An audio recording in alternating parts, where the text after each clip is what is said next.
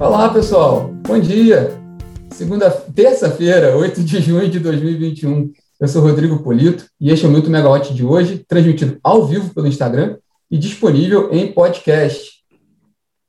Hoje nós vamos falar sobre a crise hídrica. O governo editou uma portaria viabilizando a operação de térmicas a óleo descontratadas, justamente para ampliar a oferta nesse momento de mais, de, de mais severidade, né, de um momento mais severo da, do abastecimento de energia no país.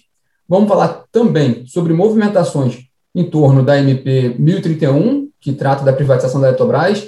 Ontem teve, teve muita, muito, muita, muito debate né, em relação, em, pelos senadores e por agentes do setor. A, a medida tem encontrado muita resistência no Senado. E vamos falar sobre o PL 5829, do Marco Legal de Geração Distribuída, porque hoje tem uma manifestação em Brasília de agentes da indústria de energia solar em prol da votação da medida. E também vamos falar sobre a agenda do dia, né? Uma novidade bem legal da Megawatt no final. A gente vai ter aqui uma novidade para vocês, para vocês acompanharem. Vamos lá. Bom, vamos começar pela, pela questão da crise hídrica, né? O governo publicou ontem portaria que amplia as diretrizes sobre a possibilidade de acionamento temporário de térmicas sem contrato de comercialização vigente.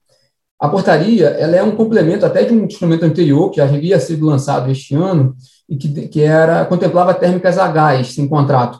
Agora, essa nova portaria ela amplia para todo tipo de termoelétricas, inclusive aquelas mais caras, né, óleo combustível e diesel. Né?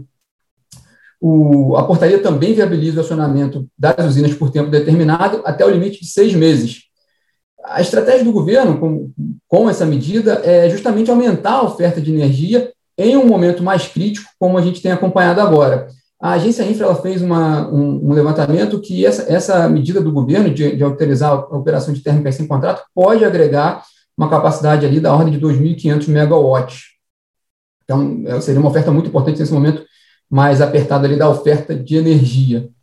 Outro tema crítico para o governo é a MP 1031, de privatização da Eletrobras, que, que abre caminho para a privatização da Eletrobras, né? O governo aposta todas as fichas no texto para carimbar uma grande privatização na gestão de Paulo Guedes à frente do Ministério da Economia. É, ontem, porém, o senador Jean Paul Prats, do Rio Grande do Norte, que ele é da oposição, participou de uma entrevista online promovida pelo canal Energia e destacou as dificuldades que o texto tem enfrentado na casa, no Senado. Ele acha que ainda não há apoio no Senado para votação e que, se ele for colocado a força ali para votação no plenário nesta semana, ele não passa, ele não tem aprovação, na visão do, do senador. É, lembrando que se houver também mudanças no Senado, sendo aprovado, o texto tem que ir para a Câmara de, de, de volta, né? A gente conversou ontem também com o Ícaro Chaves, ele é presidente da Associação dos Engenheiros e Técnicos do Sistema Eletrobras, a ESEL, e que também é contrário à privatização, inclusive a ESEL tem um levantamento próprio de que prevê, que prevê que a MP, da forma como está, pode gerar um custo para o consumidor, um impacto para o consumidor de 33%. É, sobre, sobre a movimentação no Senado, o Ícaro também acha difícil a votação nessa semana. Ele não, ele não, não, não, não há evidências de que, há um, que haja um acordo no Senado para votação nessa semana, apesar da intenção do, do relator Marcos Rogério e do senador Ciro Nogueira, que também é do PP do Piauí, que apoia o governo, a, a intenção dos dois de que esse, que esse tema seja votado nesta semana. Mas a aposta também na, pelo, pelo, pela Exel de que o tema não avança nessa, nessa semana também no Senado. Apesar do esforço brutal que o governo tem feito para aprovar a medida, dois fatores jogam contra. Né? O primeiro é a CPI da Covid, que monopoliza as atenções no Senado nesse momento, inclusive enfraquecendo o governo em alguns momentos.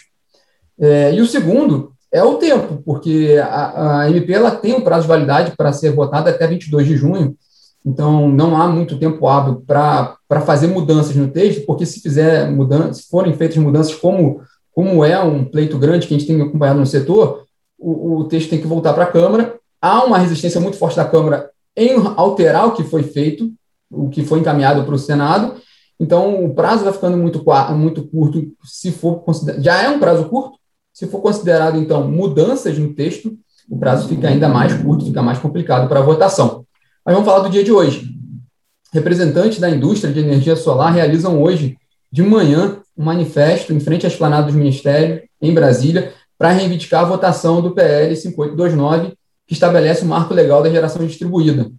A verdade é que esse projeto, depois de, muito, depois de um debate mais intenso, principalmente nos últimos meses, ele chegou a ter uma, última versão ali preparada e acabou, e foi colocado, de fato, ali na pauta da Câmara, esteve na cara do gol para ser votado, mas ele foi preterido justamente pela discussão da MP 1031, pelo, pelo que o governo encampou ali para votação na Câmara. Então, for, foi gasta muita energia para votar a MP 1031 e acabou que o PL 5829 ficou um pouco mais atrás. A, a MP da Eletrobras é uma prioridade do governo, acabou que o PL não teve essa, essa força para ser colocado em votação. É, e também já, a gente já deu uma olhada na agenda da Câmara hoje, por exemplo, não há previsão de votação no, do, do projeto hoje no plenário da Câmara. Por falar em energia solar, a, a fonte alcançou agora 9 gigas, alcançou esse mês 9 gigawatts instalados no país, de acordo com o levantamento feito pela Absolar, Associação Brasileira de Energia Solar Fotovoltaica. Desse total, 3,3 gigas são de usinas de grande porte, usinas centralizadas, e 5,7 gigawatts são de projetos de geração distribuída, que justamente é justamente o segmento que está sendo contemplado no PL 5829. Ainda hoje em Brasília também, ainda lá em Brasília, tem a reunião da ANEEL. Na pauta, alguns pontos importantes. Um deles é a abertura de consulta pública para discutir proposta de edital do leilão de energia nova A-5. Também tem ainda a proposta de consulta pública sobre revisão tarifária da, da empresa Força e Luz Uruçanga, de Santa Catarina, e uma alteração no cronograma de implantação de Angra 3. Esses três itens estão hoje nessa pauta da diretoria da ANEEL, reunião ordinária da diretoria hoje, terça-feira. E na plataforma, terça-feira, a gente sempre, tem, sempre coloca bastante coisa, né? Um é análise de PLD, é, análise meteorológica, projeção de GSF e de bandeiras tarifárias e projeção de, de preços para o mês seguinte. E também temos na, na Megawatt uma novidade especial. É, nós vamos chamar aqui uma convidada especial para falar com vocês sobre a, a, a, essa nossa novidade é um projeto bem legal que estamos lançando aqui, é, aprovando aqui nossa convidada especial. Vamos ver se ela entra. Que é um projeto que a gente está. Bom, aí, nossa presidente da Megawatt Plataforma, Larissa Arayum. Tudo bom? Bom dia, Larissa. Bom dia, tudo bem, Rodrigo?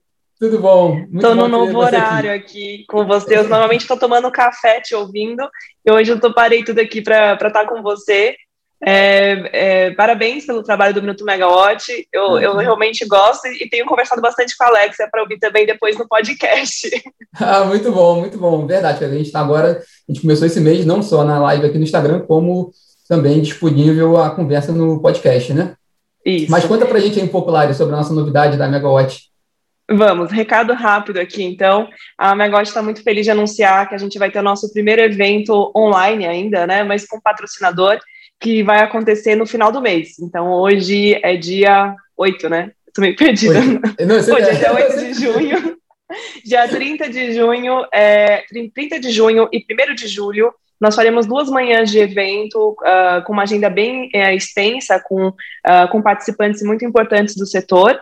E a gente está justamente, é um evento que surgiu pra, em função dos 20 anos do racionamento. Então, a gente está desde maio preparando esse, maio não, março, preparando esse evento. Ele era realmente um é, trabalhar o racionamento, né? Vocês é, da equipe editorial estão fazendo um podcast especial, uma temporada especial é, sobre ele, contando um pouco esses meandros, né, de 20 anos atrás, o que, que aconteceu no racionamento e principalmente, eu acho que o resultou dele e o que resultou ele traz ele para o momento atual, que é o que a gente tanto fala da transição energética. Então, sem grandes mistérios, né, o evento em si se chama do apagão à transição em que a gente queria narrar é, via podcast o racionamento é, e também ter esses, essas duas manhãs falando justamente sobre os impactos, né, as práticas de ISG, que a gente fala tanto, né, então vamos ter é, uns painelistas muito importantes, e também vamos poder contar com o, o Luiz é, Sioc, da, do INS, é, Tiago Barral, da EPE, é, Rui, Rui Altieri, da CCE, então, grandes, é, é, é, é grandes pessoas, me fugiu a palavra, né, nomes do setor, responsáveis por, por, essas, pelas, por essas, essas empresas né, vinculadas à geração e gestão de energia. É, são alguns dos nomes, temos mais nomes envolvidos, esperamos poder contar com a presença também do ministro, mas isso ainda, obviamente, tem, tem é um processo né, a confirmar. E a gente está divulgando, então, hoje além, uh, o grande site desse evento para as pessoas poderem se inscrever. E vamos ter nossos patrocinadores também, que são eles a Comerc, a B3, a Enel, eu estou nervosa, eu não quero errar, a Isa CETEP e a Eneva. Então, são os nossos cinco patrocinadores para esse evento e estamos muito empolgados em, em fazer essa nova ação aqui para a comunidade Megawatt. Ah, muito legal. Vamos, vamos relembrar quais são os dois dias do evento? 30 de junho e 1 de julho. Da, exatamente. Quarta e quinta-feira, final do mês, é, das nove da manhã à meio-dia e meia. Muito legal, bacana. E vamos ter também esse, esse como, a, como a Lari colocou, um, uma série de podcasts especiais sobre os 20 anos do racionamento. Exatamente. Eu tô, na verdade, mais que nervosa, eu tô emocionada, na verdade, de contar esse evento, porque ele era realmente uma questão histórica, só que a gente está no momento agora que a gente não esperava que ele viraria uma pauta quente, né, Rodrigo? Porque a gente está quase também tendo algumas, alguns detalhes aí sobre, acho que é o próprio podcast que vocês vão lançar, o último episódio, vocês na última hora também deram uma mexida nele para trazer os fatos mais atuais, né? Justamente. Do, do, do debate recente. Exatamente, exatamente. Eu não posso ir embora. Eu não posso ir embora sem comentar, a Solange Davi está aqui assistindo a gente, e ela comentou que ela achou bem legal o evento e a atual estrutura e vários mecanismos do setor elétrico brasileiro também decorreram do racionamento, vai ser ótimo. Então já Obrigada, Solange, pelo apoio. Legal, já temos um apoio antes do lançamento, muito bom. Exatamente. Bom, para participar, não tem custo, tá, Rodrigo? Realmente a gente vai liberar os links, vai estar tá na bio aqui da Megawatt, e é se inscrever e, e ligar com a gente. Você pode escolher o Zoom ou o YouTube, qual for melhor para você. Muito bom. Várias opções aí para assistir e acompanhar bastante. Vai ter, vai ter bastante conteúdo nesse programa aí, né? Nesse, vai, a gente está correndo com muito conteúdo esse mês, né? Bastante Verdade. conteúdo. Legal. Bom, obrigada pelo espaço aqui. Obrigado, Lari. E muito eu vou, vou, vou, voltar para o café, para o finalzinho do café aqui, para a gente já começar Legal. amanhã bom aqui café. com todo mundo. Bom dia, pessoal. Legal. Até mais. Bom dia, bom dia, Lari. Legal, pessoal. Essa foi a nossa novidade do, de hoje também para no nosso final de Minuto Megawatt dessa terça-feira, um Minuto Megawatt mais especial. E tenham todos aí um ótimo dia, vamos falando hoje também e acompanhar esses acontecimentos do dia de hoje também. Obrigado, obrigado, Solange. Um abraço, pessoal. Bom dia. Tchau, tchau.